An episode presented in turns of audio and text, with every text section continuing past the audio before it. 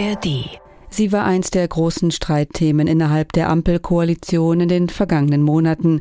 Die Kindergrundsicherung, die staatliche Finanzhilfen für Kinder und Jugendliche bündeln und leichter zugänglich machen soll. Heute ist Dienstag, der 29. August und ihr hört den neuen Standpunkte-Podcast von NDR Info. Ich bin Petra Mittermeier, herzlich willkommen.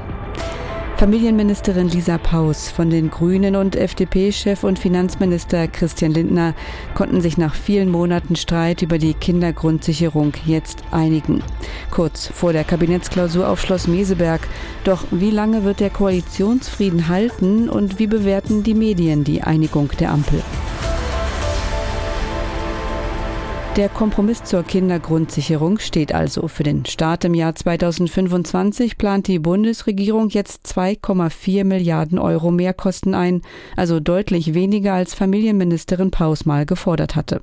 Trotzdem zeigt sie sich zufrieden, anders als viele Sozialverbände und die Opposition. Da ist von Mogelpackung und Verwaltungsreform die Rede.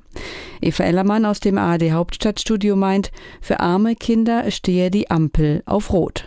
Es gibt kein Aufbruchssignal. Diese Kindergrundsicherung ist kein großer Wurf. Mehr Kinder aus der Armut herausholen, das war das Ziel, das sich die Ampelparteien im Koalitionsvertrag gesetzt haben. Es bleibt Zukunftsmusik. Deutlich mehr Geld wird es für arme Kinder jedenfalls absehbar nicht geben. Denn bei Grünen und Liberalen prallen Menschenbilder aufeinander, die kaum vereinbar sind. Die einen gehen davon aus, dass Eltern das Beste für ihre Kinder geben, die anderen befürchten Missbrauch. Die Meinung von Eva Ellermann aus dem ARD Hauptstadtstudio. Große Enttäuschung zum Beispiel beim Kinderschutzbund und beim Deutschen Kinderhilfswerk. Die Rede ist von Mutlosigkeit und davon, dass 2,4 Milliarden Euro im Kampf gegen Kinderarmut absolut nicht ausreichen. Der Kommentar in den Zeitungen der Funke Mediengruppe betont dagegen die positiven Aspekte der Einigung. Der Kompromiss zur Kindergrundsicherung ist solide und vernünftig. Einfacher, einheitlicher und direkter soll der Staat die Kinderförderung organisieren. Einkommensschwache Familien sollen bekommen, was ihnen schon jetzt zusteht, aber in der großen Mehrheit wegen des schwer durchschaubaren Systems nicht in Anspruch nehmen.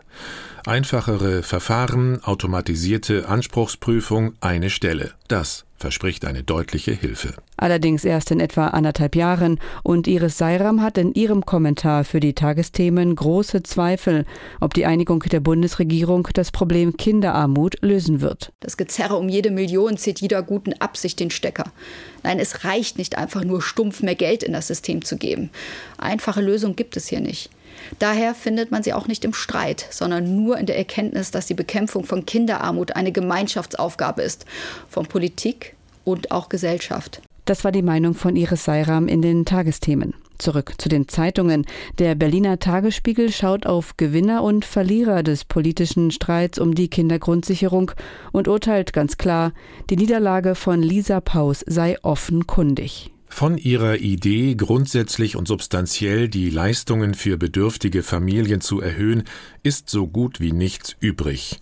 Und die 2,4 Milliarden sind sehr weit entfernt von den 12 Milliarden, die Paus einst vehement einforderte. Was bleibt zurück? Eine Familienministerin, deren politische Autorität massiv beschädigt ist. Ein Finanzminister, der die richtigen Karten in der Hand hatte und sie zu spielen wusste. Die Neue Osnabrücker Zeitung nennt das Ergebnis der monatelangen Verhandlungen eine Kindergrundsicherung Leid. Da Lindners Gießkanne schon ziemlich leer ist, tröpfeln nur für die 0- bis 6-Jährigen noch 8 Euro mehr pro Monat heraus. Die Reform schrumpft auf das zusammen, was eigentlich eine Selbstverständlichkeit sein sollte, dass Familien, die Anspruch auf Hilfe vom Staat haben, die Leistungen auch bekommen und nicht aus Unkenntnis oder wegen bürokratischer Hürden leer ausgehen. Allerdings ist auch das bisher nur ein Versprechen. Denn bis ein Kinderchancenportal den Spießrutenlauf bei Familienkassen und Jobcentern beendet und die Antragstellung zum digitalen Kinderspiel wird, werden noch Jahre vergehen. Und zum Schluss noch ein Blick in die Schweiz, wie die neue Zürcher Zeitung den Kindergrundsicherungskompromiss bewertet. Die Autorin meint, bei der ganzen Feilscherei um Milliarden reibe sich der Bürger die Augen. Ihm wird gezeigt, wie parteipolitisch motiviert in der Berliner Politik über Geld gezankt wird, um die eigene Machtposition zu sichern. Geradezu ärgerlich ist, mit welcher Selbstgewissheit sich dabei das Familienministerium als Kämpfer für das Gute gegen Kinderarmut positionierte. Dabei ist es eine selbstverständliche Aufgabe des Sozialstaates, allen Kindern Bildungschancen zu geben, aber eben nicht der bedingungslose Sozialtransfer an die Eltern. Und das waren die NDR Info Standpunkte für heute. Ihr könnt den Podcast ab morgen früh wieder hören, zum Beispiel in der ARD Audiothek. Und dann natürlich mit neuem Thema und neuen Stimmen. Bis dahin habt einen schönen Tag. Ein Podcast von NDR Info.